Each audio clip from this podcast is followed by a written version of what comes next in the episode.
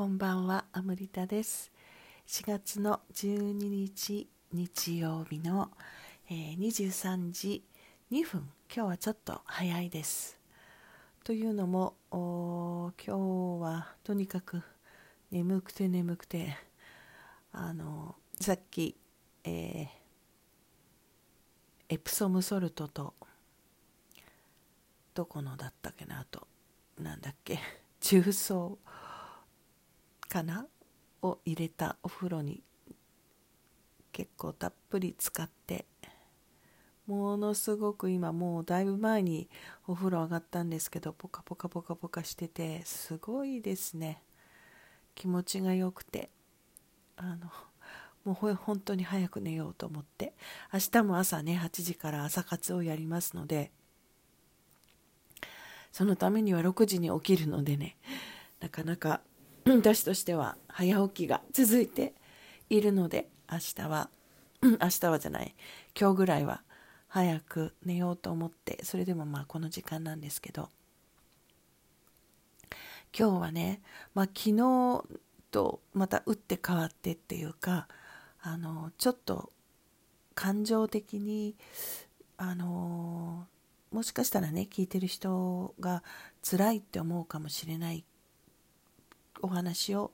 しようかなと思います。あの迷ったんだけどね迷ったんだけどなんかほらいつもこうすごくいいいい感じっていうかあの当たり障りのないというかあのとことだけ言っててもしょうがないし、まあ、そういうことを言ってるつもりは全然ないんですけどねどうありたいのかなって私自分に問いかけてまあ例えばいつもすごくね人をあのエンパワーする人とか癒す人とかいろんな人がいてあのビジネス的になんかブランディングのイメージがね一つこう一貫してあった方がいいみたいなことを言う人たちとかもいたりするんだけど私の場合はやっぱりもう本当にあの尻滅裂だろうが何だろうが日替わりメニューだろうが何だろうがあのいろんなことに気がつきいろんなことを感じる人なのでね。そしてまああと言ってしまえばエンパスという特徴がやっぱり私あるので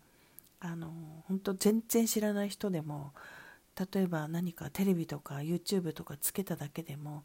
その人が何で泣いてるのかもわからないのに一緒に泣いちゃったりとかねその人が泣き出す前にもうあの涙が勝手に出てきちゃったりとか、まあ、そういう体質なんですよね。あのそれが辛かったこともあったし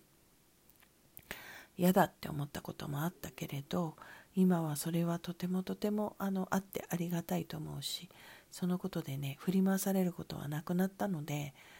あの逆にあのそれを生かしていろんな人の気持ちをこう感じたりすることをむしろ大切にしたいってあの思うようになりました。でなので今から言うのはねあの別に私が落ち込んでるとかあの揺さぶられちゃってるとかっていうことじゃなくてやっぱりあの伝えたいと思って伝えようと思います。今日はもう本当に朝からね朝朝一番でまあその朝活だったのでその時すごくまあいいいいっていうかまああのどういう状態だったんだっけな。なんかすごく力がみなぎるようななんかそうだ勇気が湧いてくるようなそういう状態で私朝活終わったんですよね。でその後からですね今日は一日ねあのまあそのこと話すとは言ったんだけど具体的にはちょっと言えないこともあるんですけどあのいろんなねまあ、えー、コロナさん関連の、うんと私の知人とか友人絡みのこととかが、まあ、入ってきたりしました。でそれはあの私の知ってる人が、まあ、そういうね、えーと、コロナの陽性になったっていうのもそうだし、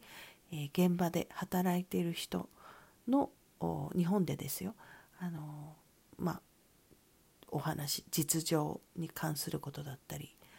もうとにかく一日そういうことがもう入ってきたりして私は別にそういう時にあの暗くなったりとかっていうことっていうよりもすごくこうなんだろうこの現実をすごい受け止めた日だったんですよね。もうね昨日も言ったっけ？もう本当にいまだになんかこれはインフルとの方がずっとなんかなくなってるんだだの風邪と一緒なんだって言ってるしかもそういうのが結構なインフルエンサーの人が言ってるのを見るともう何なんだろうって思い、ま、思うんですよ。もうねあの本当ごめんなさいねまた同じこと言ってるかもしれないんだけどメディアが煽ってるって今言ってる人たちはね逆にあなたはメディアしか今見てないのってもうあなたが逆にメディアしかニュースソースにしてないんでしょうって感じですよ。で大抵そういう人はもう古い話をしてるのでね毎日変わってるっていうのに。本当にね本当にあの手に入れようと思えばいくらでも手に入るんだからそういう人たちはもう今現場の人の話を聞いてくださいよってあのすごく思う思うのよ。思う。それで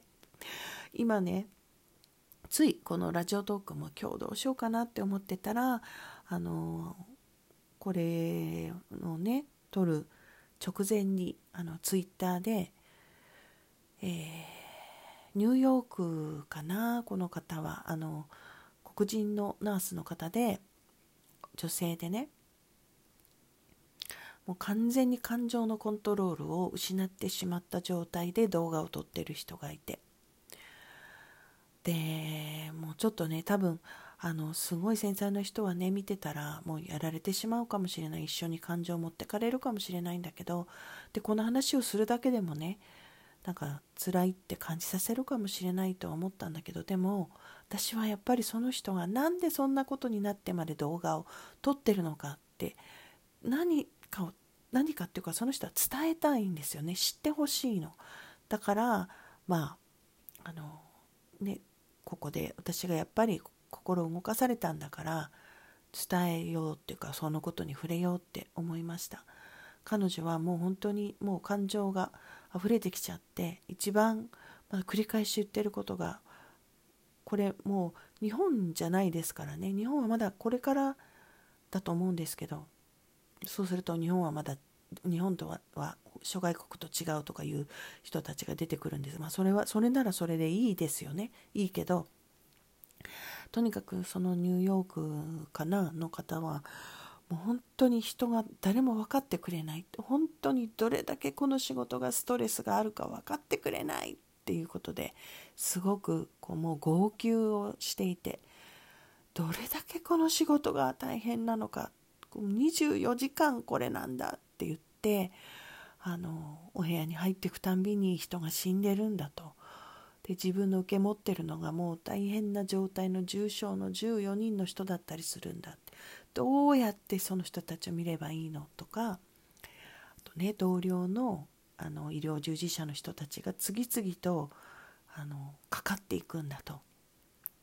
失い失うべきでない人たちが失われていってしまうんだどうしたらこれを食い止められるの？っていうもう本当に私どうしたらいいかわからないっていうことで泣き崩れている動画でした。で私はまあちょもうちょっと前だったらそういうのを見たらもう本当辛くて辛くてってなってたんですけれどでも本当にあのねえー、今やってる AFP のワークのおかげかちゃんとそれを感じながらも持ってかれたりあの持っとられたりということがなくなって随分あの大丈夫になりましたしむしろ今言ったみたいにその人がそこまでして伝えたいこと訴えたいことっていうのをねあの受け止めたっていう感じです。であの私のツイッターでリツイートをしましたのでもしよかったらそれを見て本当に受け止めてほしいし日本が同じようになるかは分からまあほとんどの方がね何週間か前のニューヨークの状態が今の日本だっていうし私が今日いろんなとこから入ってきたことを見てもそれはちょっとね戦慄が走るような内容もあったのであの本当これからそうなるってことに最悪のことにを想定してそあの心の準備も含めあの覚悟して準備してた方がいいなっていうこともあるあるけど同時に他にできることがいろいろないのであれこれ考えててもしょうがないっていうのもある。で自分が今いることが家でいることだけでいいのであればその人たちはとにかく家で楽しく過ごすことだけやってればいいと思うんだけどでも本当にその今日本がこれからちょっと大変なことになるんじゃないかなそれを迎えるんじゃないかなっていうこともありそこででもすごく込み上げてくるのは本当にもう分かったなんて言っちゃいけないし分か分かりますとも言えないし全然分かんないんだと思うんですもう全然。なんだけどその医療従事者の人たち看護師さんお医者さんもありとあらゆる関係者の方でもやっぱり一番は最前線のそのケアをしてくださってる方たちもう本当に本当にありがとうございます。もうありがとうございますっていうかそんな言葉じゃダメな気がするんだけど。今ね日本はまだそうなってないとはいえもうすでにだって SOS を現場から上がったからもう非常事態宣言になってるわけでもう本当にもう私もう何ていうの祈るとしか言えないです。本当に少しでも楽になりますように少しでも楽に仕事ができますようにってことを本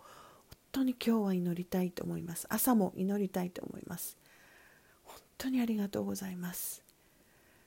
ではまた明日。